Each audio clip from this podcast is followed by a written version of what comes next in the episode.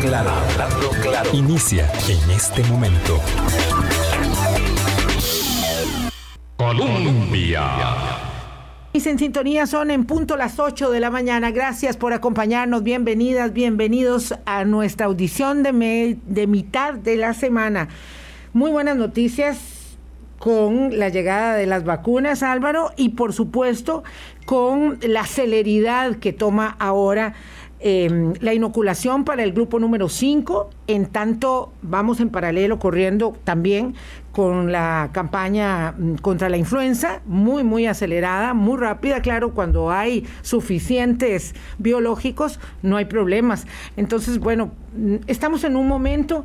Eh, de mucho optimismo, también de mucho aguante, porque hay muchos casos, estamos en la media de 1.500 casos, eh, y hay que tener mucho cuidado, ¿verdad? Se nos hacen habituales los números. Álvaro, ¿cómo estás? Buenos días. Buenos días, Vilma. Buenos días a todas las personas que están eh, siempre aquí eh, en, Hablando Claro en las distintas plataformas, aquí en 98.7, en la transmisión que tenemos en Facebook, o quienes nos escuchan después en el audio que queda, en el podcast en Spotify o en las distintas plataformas. Vilma, 500 mil dosis eh, es, es, un buen empujoncito. Claro, hubiera sido mejor más, pero bueno, siempre, siempre se quiere más, pero es una posibilidad de acelerar mucho y además con la noticia ahora de que, de que ya el grupo 5, el famoso grupo 5, que es al que pertenecen muchísimas personas, que es eh, personas eh, de, de quienes tenemos a una aquí en cabina. Sí, la felicidad ya Evelyn. Ya quedan habilitadas. La que tengo yo con mi hijo mayor igual. José Pablo está ansioso, no, no tengo ninguna duda. Entonces son personas sin riesgo que ya empezarán a poder eh, acceder a la vacuna anti-COVID-19. Y esto, por supuesto, dijo usted, es muy buena noticia y seguro que la enorme mayoría, incluso algunos escépticos, podrán considerarlo cuando ve que todo el mundo se vacuna. Dice, bueno, yo soy el único raro en, la familia, en el barrio, en el grupo. Bueno, pues se vacunarán también. Sí. sí, bueno, estamos muy contentos por eso y también porque nos visita Evelyn Villarreal, coordinadora del Estado de la Justicia, del Informe Estado de la Nación. Eh, nos trajo también la grata compañía de don Antonio esta mañana, a quien saludamos aquí en los micrófonos de Columbia, la emisora que está en el corazón del pueblo. Don Antonio que tiene nueve años. Don Antonio, claro, exacto, sí, es que me estás quemando.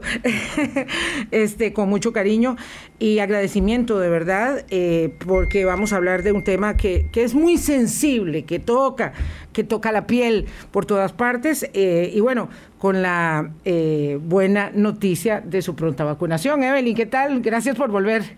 Gracias, muy buenos días Vilma y muy buenos días Álvaro. Es un, un gusto como siempre estar aquí acompañándolos.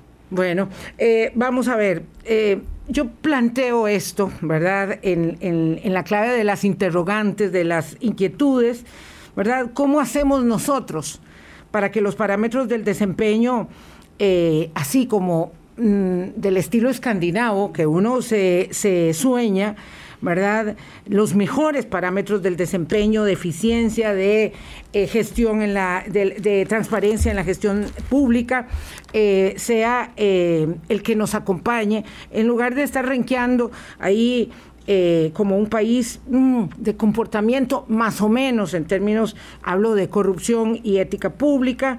¿Cómo hacemos para que la rendición de cuentas y sobre todo la lucha contra la impunidad que necesitamos acelerar sea un arma mucho más afilada para que no sigamos abonando el descrédito, la, la desconfianza, la apatía y hasta el cinismo que acompaña ahora nuestra vida cotidiana, no solamente por el caso Cochinilla, sino porque todo, lamentablemente, está inserto en una misma olla de descontentos. Y hay quienes siempre observan el tema de la corrupción pública en una sola vía. Eh, y es muy difícil entender esto como un problema de naturaleza humana. Bueno, Vilma, creo que hay que empezar diciendo que ningún país está exento de corrupción, ni siquiera los escandinavos, ¿verdad? Que tenemos en los mejores puestos de los índices anticorrupción. Eh, siempre, eh, siempre va a haber un nivel de corrupción. ¿Cuál es? ¿Cuál es la diferencia entre los países que la tienen más controlada, verdad? Porque que la tienen, la tienen, y es eh, justamente cómo se han preparado, ¿verdad? ¿Qué niveles de preparación tienen para controlar la corrupción? Em, y ahí hay, por lo menos dos elementos muy importantes. Eh, que tal vez podemos desarrollar en el programa. Una es la parte institucional, ¿verdad? Las capacidades institucionales, un Estado, digamos, diferente. Eh, pero la otra parte que es un componente que tal vez no se habla mucho es esa que, que estabas mencionando, que es la parte cultural, ¿verdad? Es una, es, es que es una cultura de legalidad que hay en esos países. Eh, tiene mucho que ver con la educación, por supuesto, desde temprana edad, ¿verdad? pero es que ni siquiera se les ocurre saltarse las reglas, es que ni siquiera les pasa por la mente. Entonces, llegar a, bueno, y todo el mundo que, la gente que ha viajado y cuenta sus anécdotas de, que en estos países es impensable montarse un tren sin el tiquete del tren, aunque sepas que nadie te lo va a pedir, nadie se lo pide, pero la gente lo lleva religiosamente, ¿verdad? ¿Y qué pasa si no lleva el tiquete del tren? Ahí sí hay una sanción altísima, altísima económica. Ahora entonces, primero hay una parte cultural, pero también si falla la parte cultural, ¿verdad? Y la gente insiste en hacer alguna irregularidad, hay sanciones eh, altísimas para esas personas, incluso sanciones sociales porque los ponen en una lista negra, ¿verdad? Que, que está, es pública y todo. Entonces creo que ahí esa parte nos, nos falta mucho, nos falta mucho. Estamos eh, eh, aquí en, en estas dos cosas que yo he mencionado, ojo, que es la prevención, la parte cultural, y la sanción efectiva, es, eh, son como los dos, las dos áreas débiles de nuestro sistema de control que sí detecta, ¿verdad? Que sí está detectando, sí está investigando, pero que esas dos partes de la, de la ecuación todavía están débiles. Hoy, eh, Evelyn Villarreal, hoy se cumple un mes desde que conocimos lo que ahora conocemos como caso Cochinilla. Hoy, exactamente hace un mes, estaban los no sé cuántos eran, más de 50 allanamientos, estaban por detener a cerca de 30 personas que finalmente detuvieron y conocer un nuevo episodio, pero con algunas particularidades frente a otros escándalos de corrupción que nos habla de, de, algo que además lleva instaurado desde hace muchísimos años aquí en Costa Rica. En este caso, Cochinilla, lo que eh, se conoce preliminarmente es que son prácticas que no fueron cuestión de una vez o de un mes, sino que llevan muchísimos años dentro de, una institución como, como Conavi, en donde aparentemente había una cosa también, digamos, como cultural, eh, eh, parece, insisto, parece, de, decir no denuncio porque por sí no funciona, porque por sí es el jefe, eh, ¿verdad? Es, es, toda una estructura que, que digamos que, que, da para mucho hablar de esta parte cultural, pero cultural organizacional en este caso. Evelyn, ¿qué, ¿qué nuevos elementos tenemos ahora a raíz de este caso para poder hablar de corrupción que no sea lo que podríamos, podríamos haber dicho después del cementazo, después de, bueno, después de tantos otros episodios de estos que hemos vivido? Sí, hay unos elementos que hacen que este sea una, yo, yo diría, un caso eh, paradigmático y tal vez el más importante de corrupción de las últimas dos décadas. Este, por la complejidad que tiene, por los montos, porque es un modo de operar en un sector del Estado, no es un caso aislado, ¿verdad? Em, una, a ver, para tal vez para empezar con algunas particularidades, porque ojo que hemos venido teniendo ciclos así como apariciones cíclicas, ¿verdad? De casos de corrupción cada cierto tiempo. Además, casi cuatrianuales, ¿verdad? Eh, casi siempre, además, en el último año de las administraciones, ¿verdad? En periodo electoral. O sea, es, es un ciclo también eh, bien complicado. Pero ¿por qué este caso tiene algunas características muy interesantes? En primer lugar, los casos anteriores, si ustedes ven, casi la mayoría de la... De la detección y de la prueba fue puesta, o fue hecha pública por los medios de comunicación. En este caso, toda la carga de la investigación y de la prueba ha estado en la Fiscalía y en la Policía Judicial, en el OIJ, ¿verdad? O sea, es, es un Poder Judicial que ya no es tan reactivo, o sea, no fue que reaccionó a lo que la prensa encontró, sino que fueron, fue una investigación de ellos. La detección funcionando, como decía usted, la parte de detección. Correcto, correcto. Y eso solo es posible porque se, han hecho, se ha hecho una inversión sostenida, digamos, en mecanismos de detección en el país, no solo en el Poder Judicial, sino en el país desde hace muchas décadas. Entonces, a veces aquí hay una paradoja, porque cuando los mecanismos de detección de corrupción están funcionando es cuando la gente tiene menos confianza, porque está viendo todos los días casos de corrupción, pero es el sistema funcionando, ¿verdad?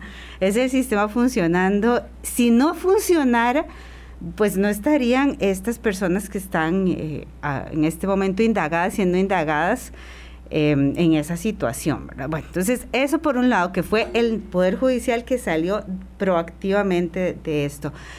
El otro, el otro, la otra diferencia es los montos, ¿verdad? La complejidad del caso, eh, ese, el, el, hueco, digamos, que se señaló, por lo menos por ahora, por la, por la policía, eh, es el mayor monto que, este, que ha estado involucrado en un caso de corrupción.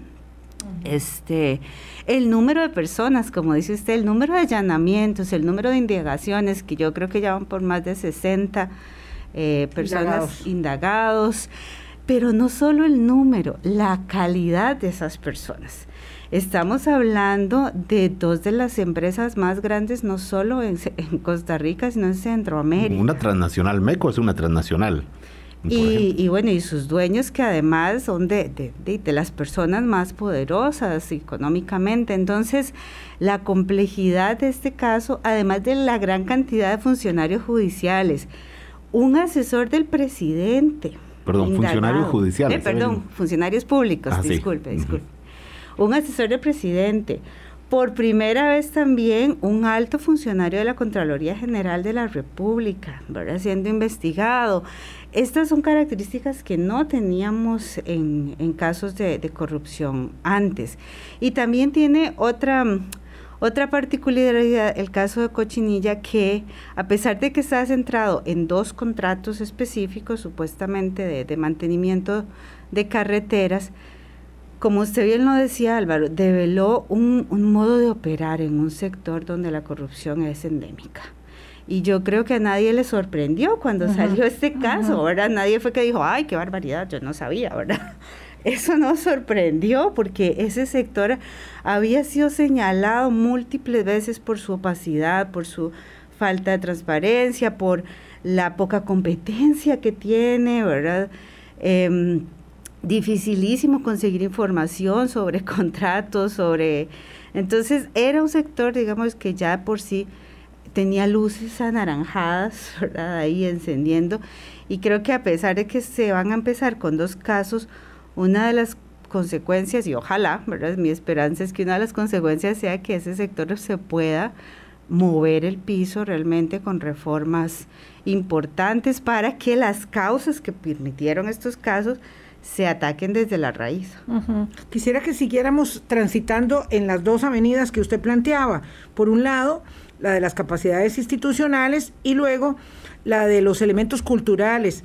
En cuanto a las capacidades institucionales se refiere Evelyn y ello tiene mucho que ver, no solamente con el control ante, sino con el control posterior y con la lucha contra la impunidad, que es, pareciera, el mayor escosor en la ciudadanía que causa este un caso como este.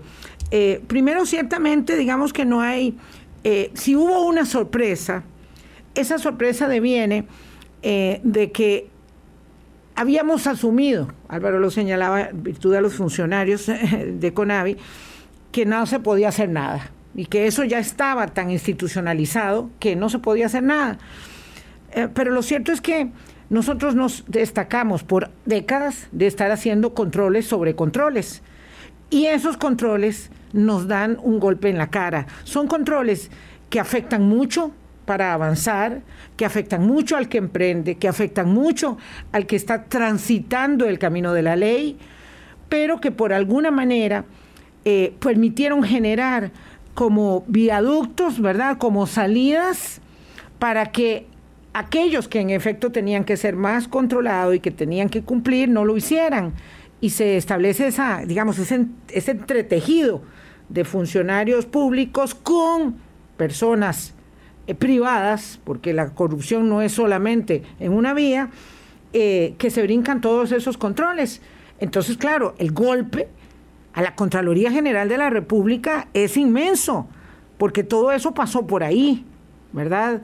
Eh, y no necesariamente porque haya un funcionario corrupto, porque eso no lo sabemos, ni uno, ni dos, ni nadie, ¿verdad? Entonces, esas capacidades institucionales están venidas a menos. Sí, eh, sí, sí, yo creo que ahí em, se puso en evidencia este, que los controles previos, sobre todo los controles previos, ¿verdad? Los, todo lo que tratamos de hacer antes de que pase la irregularidad, eh, tienen una enorme debilidad y es que al final de cuentas descansan en la voluntad del jerarca de la institución. Esa es la, digamos, la, verdad que yo creo que este caso se, se puso muy, muy de manifiesto, porque vean ustedes que la auditoría interna ya había hecho un, informe muy extenso sobre irregularidades y había pedido al ministro de investigaciones y que iniciara procesos. Y ese informe, eh, como dice el mismo ministro, estaba varado en mi despacho. Él dijo, estaba varado, no sé qué pasó, se quedó varado en mi despacho. O sea, porque incluso las recomendaciones que dé la Contraloría en sus estudios de fiscalización también dependen del jerarca, si las quiere acoger o no, qué, tanta importancia les da. Bueno, entonces, ahí hay una parte que yo creo que hemos descuidado un poco, que es la responsabilidad eh, final, tanto política como legal y administrativa, de las jerarquías. Ellos son la primera la primera línea de control son ellos. O sea, ahí, eh, si no hay un jerarca, una jerarca de verdad con la camiseta anticorrupción puesta, ahora con esa, con esa mirada, todas estas cosas, informes de Contraloría Interna, informes de la Contraloría General de la República, eh, informes de sociedad civil, puede ser índices de transparencia que decían desde hace rato que ese sector, eso de lo pueden ignorar perfectamente, que fue un poco lo que estaba pasando en este sector. Evelyn, perdón, incluso cuando otros ministros han intentado hacerlo y, les, los, después de procesos larguísimos y complicados y desgastantes políticamente. Y termina siendo. Después llega un tribunal y le dice: no, no, este, e, es, devuelva al funcionario corrupto porque algo pasó, alguna, alguna mm, cuestión legalista ahí, vuélvalo y, eh, a, a incorporar a las funciones y además incorpórelo a su acción política, ¿verdad? A su, a su, a su acción de, de, política pública, eh, ¿verdad? No deja de ser también un limitante para el, ministro que esté, llámese Méndez Mata, llámese eh, Carlos Egnini, llámese como, como sea, ¿verdad? Sí, eso que estás tocando me lleva al punto del régimen disciplinario interno que hay en las instituciones. ¿Verdad? Y yo creo que si hay un buen régimen disciplinario y personas que lo sepan aplicar, no deberían de caerse los procesos cuando lo, lo lleven a un proceso judicial. El asunto es que los regímenes disciplinarios internos son tan, también tan débiles, ¿verdad? Casi no sabemos de ellos cómo operan, no hay nada. Sabemos de la inamovilidad de los funcionarios. que dura muchísimo. Eh, no sé, por ejemplo, en la caja, que, que yo he estado, digamos, investigando un poco a raíz también de todas las irregularidades de compras con mascarillas y todo. Y entonces me entero que los procesos disciplinarios forman un órgano que a veces es un, un doctor, es un médico. El que va a saber el de procesos disciplinarios y de levantar pruebas y del debido proceso, eso no es su, su, especialidad. Entonces, hace un informe, como sea, como bien, a su buen parecer, ¿verdad? Y, y por supuesto, esos informes se caen en una sede judicial porque no tuvieron, porque no es una persona especializada en eso. Entonces, bueno, y en la caja, ¿verdad? Que estamos hablando de, de un montón de problemas eh, que se puedan dar ahí. Entonces, imagínese en otras instituciones más débiles, todavía municipalidades o así, los, regímenes disciplinarios internos, yo creo que em, es como de las primeras cosas, si uno de verdad quisiera hablar de reformas anticorrupción, hay que empezar por ahí.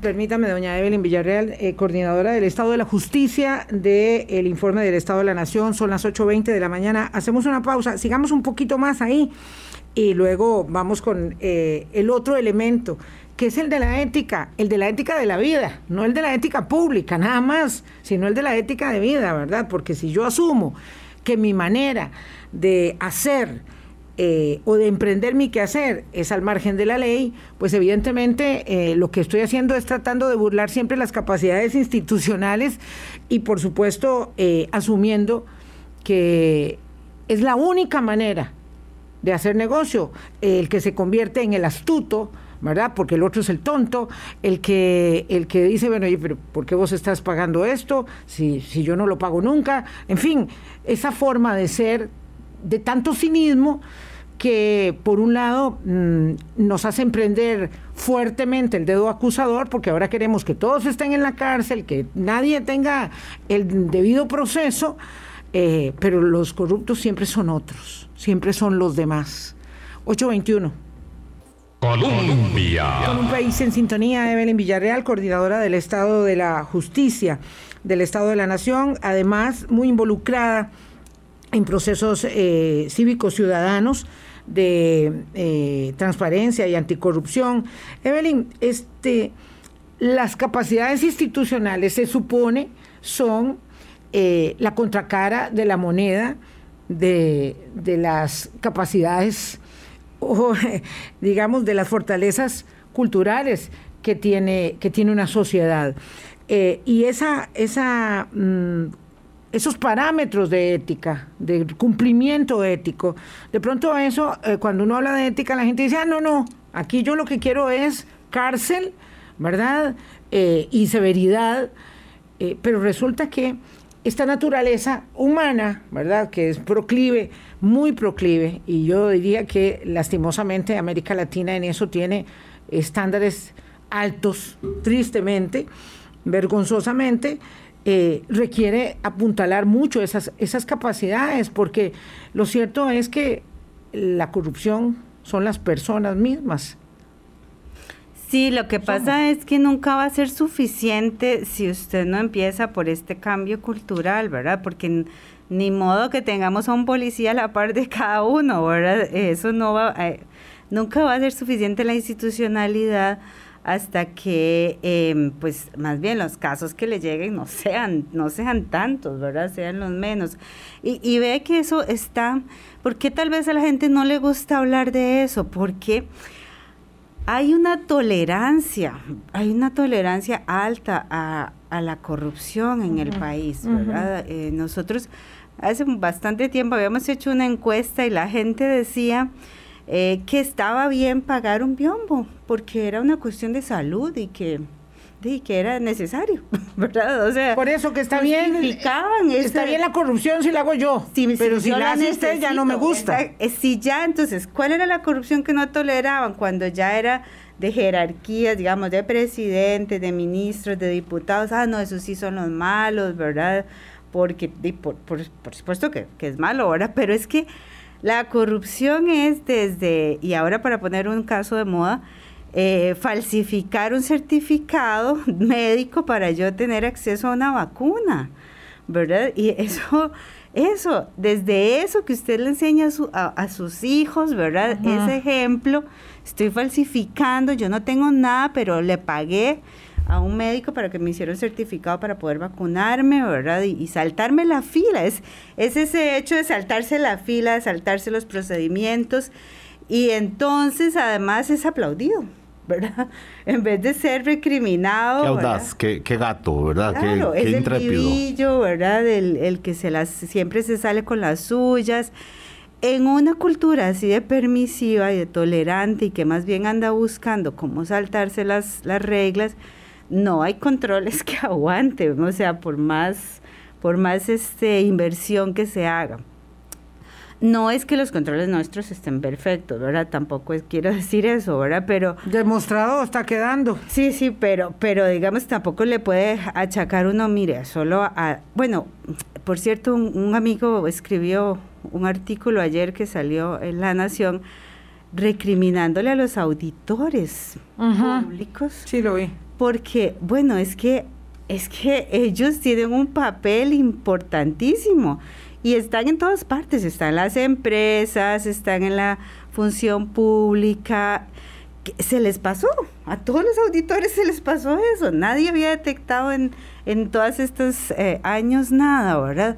Entonces, desde la responsabilidad personal, profesional de cada uno de nosotros, inclusive una ama de casa, ¿verdad? Que escribió un día en Facebook que yo hasta, hasta lo, lo multipliqué porque decía, yo soy una ama de casa y a veces pienso que no puedo hacer nada contra la corrupción, pero sí, sí puedo, puedo educar a mis hijos, puedo decirle qué, qué no hacer y qué sí hacer.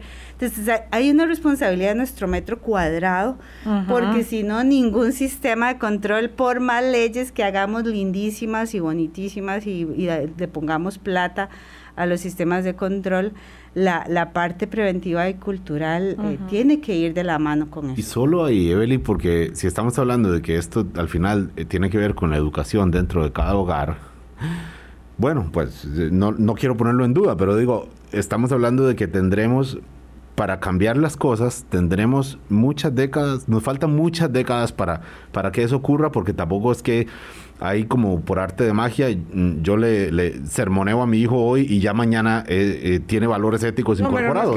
no, no, por eso, va mucho el ejemplo, el modelaje. de vida, claro. Pero lo que pasa es que, claro, cuando nosotros vemos, nos saltamos un alto un día, y al día siguiente y al día siguiente, al dentro de un mes, ya ni lo vemos porque de por sí nunca nadie nos ha dicho nada y más bien nos dicen, Álvaro, porque usted hace ese alto, si eso, sin nada, pase, no, no, sea, no sea, mm, no sé, miedoso o tantas cosas que podríamos decir aquí, pasa mucho por el modelaje. O sea, nosotros ya somos una generación, y digo nosotros, los que ya educamos hijos, somos una generación que ya estamos con los valores que nos dieron nuestros papás y nuestros abuelos. O sea, ya estamos digamos, con el virus. ya lo tenemos, ya lo llevamos, aunque no queramos, aunque lo neguemos. Y no podemos tampoco, como decir, poner una línea roja y decir. eso no es muy triste, eso que dice Álvaro. Por eso, Digo, eso me parece así como, así somos y, y hay qué hacemos. Hasta que nazcan unos, unos niños este, asépticos y los modelemos. Eh, no sé quién los va a modelar en todo caso, pero es que eso, vamos a ver, somos una sociedad de doble moral teñida de cinismo también. Es que tenemos que admitir que somos, y ya me queda muy cómodo ir a pararme ahí y gritarle a Carlos Cerdas lo que se me salga de la boca, ¿verdad? Lo que se me salga de la boca. ¿Y, qué? ¿Y qué hago yo? ¿Verdad? No sé si para ir a gritarle andaba circulando el día que no me tocaba, eh, jugándomela, como dice mucha gente. No, yo me la juego. Mire, la cantidad de personas que conozco que han conseguido una carta que no justifica, que es inventada para circular cuando y me dicen a mí, pero usted por qué no circula? Si usted es periodista, y digo, ¿y, eso que tiene que ver con, no sé, con ir a una fiesta, con ir a una reunión, con salir el día que no me toca, el fin de semana? Es que no, es que yo no lo entiendo de esa manera. Eh, pero, pero, pero es que somos de doble moral y somos cínicos. Eh, yo creo que siempre hay, hay, o sea, siempre hay que empezar por algún lado, ¿verdad? No puede uno como derrotarse sin haber hecho la, la lucha, ¿verdad? Darse por derrotado aunque uno diga, bueno, en este momento no es el valor predominante, ¿verdad? Está claro, pero yo creo que este país se merece y tiene la institucionalidad eh, democrática para tener esos valores, esos estándares muchísimo más altos de los que tenemos. Y hay que empezar por algún lado, o sea, empezar por algún lado significa eh, hacer cambios en los currículos de educación, o sea, no todo se lo puede dejar uno también a los hogares, ¿verdad? Eh, hacer cambios en el régimen de servicio civil, por ejemplo. Una de las cosas que tienen los países escandinavos más fuertes es el régimen de servicio civil. es gente súper profesional. Servicio civil que funciona.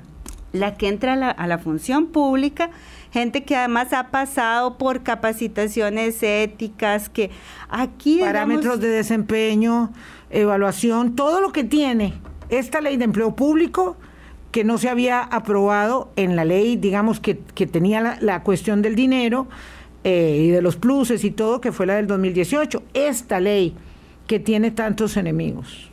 Sí, tienen, para pasar, para llegar a la función pública se tiene que pasar por un proceso de capacitación, de, de criterios de idoneidad, este, que real, y además después cuando ya está ahí, de, evaluación de desempeño, de controles, em, entonces es un servicio civil muy, muy profesionalizado. Aquí imagínense que ni siquiera tenemos un cursito de ética ni siquiera para los empleados que entren nuevos a la función pública. Algunas instituciones lo tendrán, algunas no, quién sabe la calidad de esos cursos, ¿verdad? Y en la formación de la vida, en la, en, la universidad, por ejemplo, eso, eso, eso es debilitadísimo para las carreras. En la mía, por ejemplo, de pronto dijeron, no, no, es que esto de la ética mejor lo juntamos con la legislación como si fuera una sola cosa, eh, y de pronto eso es una cuestión, una, una nota al pie de página, ¿verdad?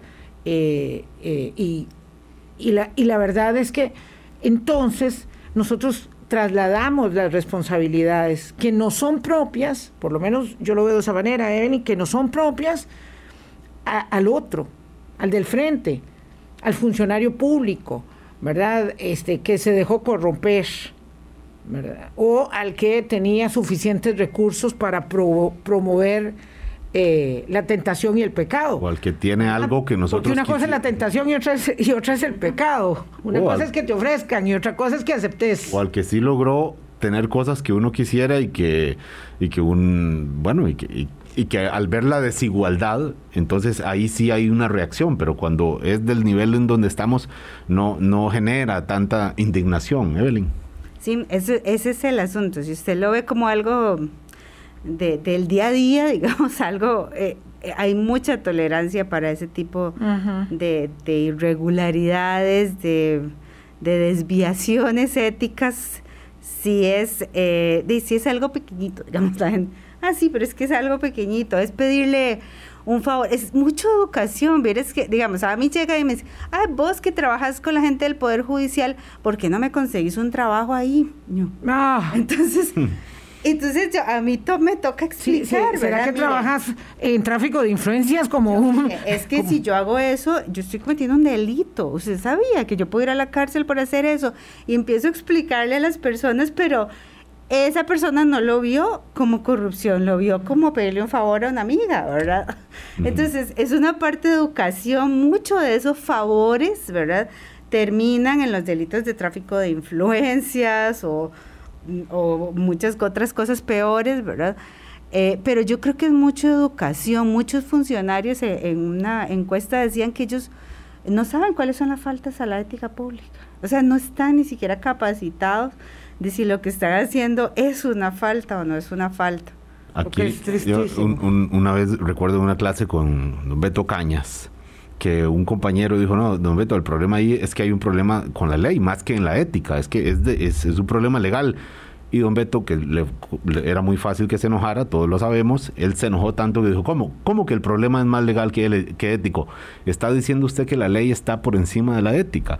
Las leyes las hacen los diputados hoy, mañana la quitan, prohíben, permiten, etcétera. La ética no es, obviamente es mucho más etéreo, es más difícil de inculcar y de, y de y, incluso esto que menciona usted, Evelyn, de la gente que considera que no es una falta pedirle un favor de que le consiga un trabajo en la Junta de Educación, en el, etcétera, en, alguna organización, y dicen, no, pero es que eso es, eso no es delito. Y entonces uno no sabe también si falta educación en el sentido de qué es lo que es delito o qué no, aunque la ética es cosa mucho más abstracta, ¿verdad? Yo, no sé si es algo mucho más abstracto. Es que no sé, depende de cómo, cómo nos formamos para la vida, ¿verdad? Me, planteo eso. Es, es, así como cuando usted le habla de ética mm, para la vida a una persona y le dice, ¿y eso cómo, cómo se come? Digo, pasa eso, la gente no lo asume como parte, digamos, de, de la conducta habitual. Yo sé qué es lo que debo comer y qué no debo comer para, digamos, tener un organismo saludable y cuando me permito un postre y cuántos días no me los tengo, no me los puedo permitir, aunque podría comer postre todos los días. Eh, es decir, uno sabe lo que está bien y lo que no está bien, sobre todo cuando es un adulto, ¿verdad? Hecho y derecho, y sabe si está transgrediendo el comportamiento para autoagredirse, ¿verdad? Desde, lo que como, desde si hago ejercicio o no, y desde cómo vivo conmigo misma. ¿Qué, parámetros de comportamiento yo asumo? Porque, repito, luego es muy fácil ir a gritar, sacar memes eh, de personas que están implicadas en los casos de corrupción y, y, y, aquello se convierte nada más en la, en la ira popular, ¿verdad? De aquellos que se roban la plata pública, que yo no digo que por supuesto eso no genera mucho, mucho malestar, pero si los se lo circunscribimos solo a eso, nos queda fácil trasladar las responsabilidades. Sí, es que eh, como yo lo veo es, es un círculo, ¿verdad? Que va, es, no se puede lamentablemente, no se puede solamente poner todos los esfuerzos en educación, digamos. Yo voy a sí, ¿Por qué, ¿Por qué, Vilma? Porque usted sabe que los postres le caen mal. Bueno, o bueno, porque sabe que no puede comer postres tanto tiempo, porque alguien le dijo, alguien le educó, alguien le dio educación alimenticia, ahora le dijo que el azúcar, mire, tiene estas y estas consecuencias. Pero ¿qué pasa si una persona no tiene esa información y no sabe que el azúcar tiene consecuencias dañinas para el organismo? Sigue comiendo postres, ¿verdad? Pues muchos saben que tiene consecuencias dañinas y dice, de algo me voy a morir, doña Evelyn. También y yo no puedo parar de comer Pero o chicharrones. Para esas personas que es, aún sabiéndolo transgreden las normas, ahí es donde viene la parte de la sanción, la parte punitiva que también debería estar como un ajito, ¿verdad? Sirviendo para detectar esos casos que por más educación, por más esto, no lo van a lograr. O sea, ya sabemos que hay unos casos perdidos en la vida, entonces para eso hay un sistema de sanción que funciona y esa es la otra parte débil de la ecuación. Estamos detectando muchos casos, creando muchos canales de denuncia, la gente se está animando mucho más a denunciar, etcétera pero esos casos rara vez terminan en una sanción y entonces crea un desincentivo, ¿verdad? En, en, todo el sistema para que ese ciclo funcione bien. Tienen que estar aceitaditas todas las partes, tanto la prevención, la educación en casa, la detección, la investigación y la sanción, ¿verdad? Vamos a una pausa para hablar de eso exactamente, porque la contracara de la corrupción es la impunidad. Y cuando esos canales no funcionan, entonces, entonces sí, sí el cinismo se, aprueba se, se, apropia de todo.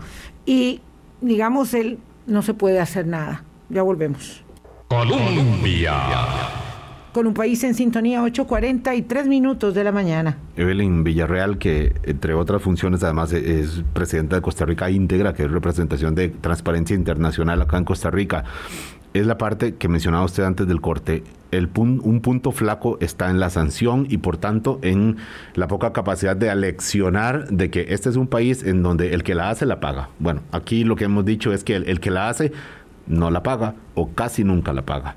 Y porque además los informes del, Estado de la Justicia también eh, lo que dicen es que toma de 5 a 6 años preparar un caso complejo preparar un caso complejo. Estamos con el cementazo, lo tenemos aparentemente crudo, no sé, ahí en desarrollo, cuatro años después, como, como un ejemplo.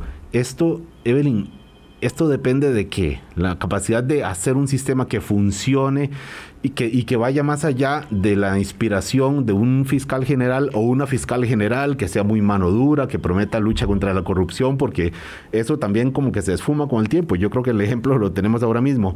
Cómo trabajar el tema de sanción en casos de corrupción, cuando decía usted ahora fuera del corte, tráfico, eh, condena por tráfico de influencias es algo que nunca hemos tenido en, Costa Rica. En este, para efectos legales, nunca se ha cometido tráfico de influencias en este país. Exacto. Eh, sí, estos, em, este tema nosotros lo investigamos en el, en el Estado de la Justicia haciendo un, un censo de todos los expedientes que se habían terminado por corrupción en el 2017 eran 370 casos terminados por diferentes motivos de terminación.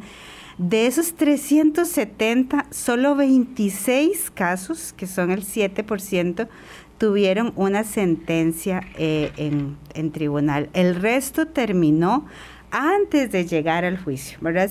y la sentencia no necesariamente condenatoria. Solo 12 fueron condenatorias. O sea, digamos, en ese año de 370 casos terminados, solo 12 personas recibieron una condena que, por cierto, ninguna fue de cárcel, ¿verdad? Todas eran eh, alguna medida alternativa o era la primera vez que cometía el delito, entonces ninguna fue a la cárcel. perdón, casos pequeñitos, imagino uno, el funcionario de, casos pequeñitos, correcto. nada nada que, que saliera en los medios, digamos. No, eran redes de corrupción como las que estamos viendo ahorita, ahora eran más casos individuales de lo que se llama la, la corrupción pequeña, ahora que por ejemplo es el tráfico, había muchos de estos casos de tráfico. De partes policías de tránsito que piden eh, que piden eh, mordida. para no dar un que tiran el anzuelo para ver si cae la carnada eh, otros, digamos, otros que nos encontramos especulado por servicios, que es cuando usted utiliza a alguien, al chofer de la institución,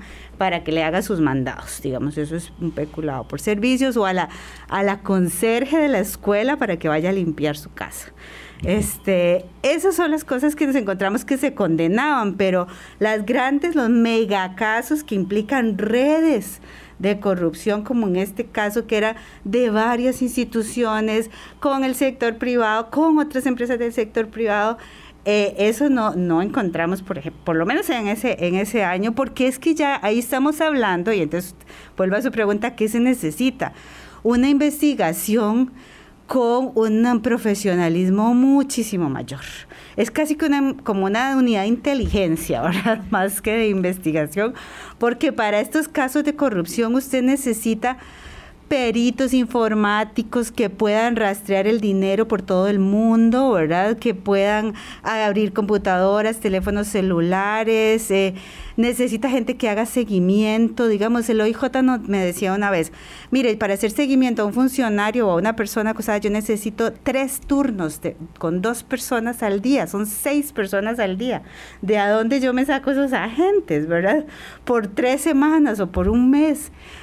O sea, son, son recursos muy caros para hacer, para de verdad metérsele a estas redes de crimen organizado que son muy complejas. Claro, porque además estamos hablando de este, digamos, mm, denominado delito de cuello blanco, entendiendo que el crimen organizado son muchas expresiones y entonces hay otras circunstancias que no solamente la corrupción en los servicios y la obra pública, sino pues obviamente el lavado y todo lo que tiene que ver con el trasiego internacional de psicotrópicos, de personas, qué sé yo. Eh, o sea, es, es algo como lo que plantea aquí don, don, don Arturo, que yo quisiera compartirlo con Evelyn para, para hacerle una referencia y le agradezco mucho a don Arturo Castro que se haya tomado ese, este tiempo. ¿verdad? Uno puede ver aquello como gigantesco. Eh, tiene el deber de denunciar, efectivamente, pero él dice, ¿qué hacemos? ¿Qué es lo que realmente podemos hacer los ciudadanos que amamos el país para detener? No una obra, porque esto todo tiene que ver con el tema aquel de que, de que para qué vamos a hacer el tren metropolitano si ahora estamos en medio de la corrupción, mejor no hagamos nada, ¿verdad? Entonces él dice, no, no detengamos los proyectos, detengamos el deterioro moral y la corrupción que impide que miles de millones destinados a la obra pública lleguen a su destino. ¿Y qué hago yo? Y él mismo responde. Eh, actuar correctamente, por la satisfacción de que lo estoy haciendo, no porque me están viendo, por la convicción de hacer el bien, eh, ejercer el voto, por ejemplo, dice él, como muchas personas que no lo pueden hacer, como los hermanos nicaragüenses, y, comportarnos, digamos, de acuerdo a ciertos cánones. Una persona íntegra, decía, es una persona que hace las cosas correctas aunque no la estén viendo. Esa es la integridad. Em, y eso yo creo que es a lo que tenemos que apuntar en términos de educación y de prevención y de un cambio cultural. Que, que tal vez, Álvaro, para, para contestarte una, una cosa que decías un poco pesimista, pensemos en el cambio cultural que hubo en este país con respecto al ambiente. y al reciclaje y al cuidado de los recursos naturales. Eso no existía antes, ¿verdad? Eh, y ahora ya los niños pequeños tienen el chip del reciclaje. O sea, ¿dónde está la, ¿a dónde están los basureros diferenciados? ¿Verdad? Pregunta, pregunta a mi hijo dónde vaya. Entonces, eso fue un cambio cultural que pasó muchas décadas 30 para años, quizás. Fácil, fácil, 30 años. Eh, pero fue de, bueno, una apuesta de, de, aquellos buses que antes decían, tire la basura por la ventana. no, no me lo deje ah, sucio. Ahora, ahora, ah, no tire basura en las calles, ¿verdad? Llévese su basura y todo. Entonces, yo creo que esos cambios culturales sí se pueden hacer, ¿verdad? Pero es, eh, porque esto fue acompañado sector público, sector privado, cambios culturales, campañas, normativa también, sanciones también, porque entonces ahora usted le, le cobran si tira basura en la calle. Entonces, es un conjunto de cosas que van creando una nueva forma, digamos, de ver, de ver el problema. me pregunta aquí un, una amiga hablando con, escuchándola a usted, sobre el tema de sanciones y de desarrollo de casos complejos y las dificultades y la enorme cantidad de recursos que se requieren para investigar esto de manera precisa y poder llegar a conclusiones de quién es culpable y quién no. Dice, me veo en 10 años hablando de posibles presuntos culpables del caso Cochinilla todavía.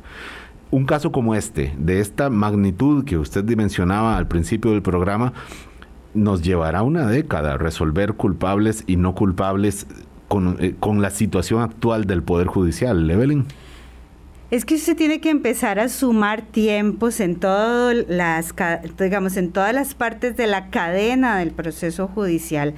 La investigación en la que estamos ahorita, que es apenas la primera parte, ¿verdad? Eh, en términos de investigación, la, la misma fiscalía puso en su informe de labores reciente que estaban durando en casos complejos seis años de investigación, al menos, ¿verdad? En promedio. Y si este caso decimos que es un mega caso, ¿verdad? es, es, bastante previsible, aunque yo no tenga una bolita de cristal, que va a durar seis, seis, seis años o más. Esa es solo la investigación y la fase preparatoria, pero después viene el juicio y hay que esperar a que los jueces tengan campo en la agenda. El caso de la trocha, que es todavía antes del cementazo, 2023. está acusado, la fiscalía mandó, estaba lista ya para ir a juicio desde el 2017. Y usted sabe, ustedes saben para cuándo está la primera audiencia. Para el 2023. Para el 2023. 2023. Entonces, esa es la otra parte que ya no le toca a la fiscalía ni al OIJ, es a los tribunales que tienen campo en las audiencias hasta el 2023. Entonces, y además, si ese caso va a apelación, súmele otro, otro tajo más, ¿verdad? De tiempo. Y si va a la sala de lo penal, súmele otros años más, ¿verdad? Si usted empieza a sumar todos esos pedacitos que son responsables diferentes en la cadena penal, fácilmente llega a los 10, 12 años eh, en un caso como ¿Y por qué las capacidades institucionales que usted decía, el sistema está funcionando porque las capacidades institucionales se desbordaron. Entre otras cosas, doña Evelyn, por favor, corríjame para terminar, porque lo cierto es que esa eh, manera cultural de resolver los, diferendos nos llevó a judicializar todas las, todas, todas las diferencias, eh, eh, digamos, cotidianas porque por, por lo que sea yo la demando, usted me demanda a mí y terminamos, nos vemos en los tribunales porque somos incapaces de dirimir. Entonces, para, para resolver, digamos, en las instancias jurisdiccionales aquello que deba ser resuelto, por ejemplo, como los casos de la corrupción o del crimen organizado en general. Al Poder Judicial le entraron el año pasado 700 mil casos nuevos. 700 mil. Eso significa que más de, digamos, uno de cada cuatro costarricenses tiene un caso, más o menos, judicial. Eso, y, y esto que estamos viendo de grandes duraciones es así en toda la materia penal, para los casos complejos. O sea, es el sistema penal que, digamos, está haciendo aguas en términos de sus tiempos de respuesta en general, pero además se complica más en casos de corrupción que tienen una sensibilidad y una una diferenciación. Pero es todo el sistema penal que desde hace tiempo se está pidiendo a gritos, digamos, una intervención, porque no pueden resolver, excepto los tribunales de flagrancia, pero que son otra cosa, pero el sistema penal tiene muy retardadas respuestas para la ciudadanía. Eh, entonces sí, esa judicialización es porque yo digo que eh, se bailaron a todo el equipo, ¿verdad? Se bailaron a, la auditoría interna, a, los, a la Contraloría, y el único que queda al final es el portero, que es el Poder Judicial, ¿verdad? Deberían de estar activados todas las defensas, todo el equipo, pero bueno, ya se los bailaron y ahora le queda al portero y es una labor bien complicada porque entonces lo, la última palabra de sanción la tiene el Poder Judicial con todas las complejidades que tienen pues, los casos judiciales de tener a la defensa, ¿verdad? Ahí... Eh, Metida también. en este caso un ejército, ¿verdad? De defensores este, muy comprometidos con la causa, entonces va a ser eh, de pues sí, creo que va a ser un caso bien complicado. Una, un paso complicado, resolver el tema de las medidas cautelares. Segundo paso complicado, nada más en las primeras del tanteo, es determinar si la prueba es lícita o es espuria. Y ya por ahí uno puede ir observando, digamos, este, la irritabilidad en, en creciendo y todo eso se revierte en desprestigio democrático, tristemente, eh, y la gente olvida que seguimos teniendo un sistema que cuidar, que proteger todos. Doña Evelyn, gracias. Yo creo que tengo, yo tengo mucha esperanza y termino con una parte positiva de que a pesar de que este caso va a probar el sistema judicial, también puede ser el caso que nos, nos deje con el ejemplo, digamos, eh, sancionatorio y de que el proceso judicial realmente sí, sí está funcionando. Sí, habría que apuntar eh, con mucho, mucho optimismo que ojalá la Asamblea Legislativa sea capaz de generar algunas directrices sobre cambios institucionales, normativos que deban hacerse antes que caer en la enorme tentación de un posible show que hasta ahora todavía no ha caído, pero que apenas está empezando. Gracias, Evelyn, de verdad, valoramos mucho que haya sacado rato para acompañarnos hoy aquí. Ha sido un gusto, ha sido una, una discusión muy, muy rica. Muchas gracias. Gracias a ustedes, amigas, amigos. Mañana hablamos de Cuba. Mañana corresponde hablar de Caribe. Duro, doloroso. Hasta luego. Buen Chao, día para todos. que la pasen bien. Hablando claro, hablando claro.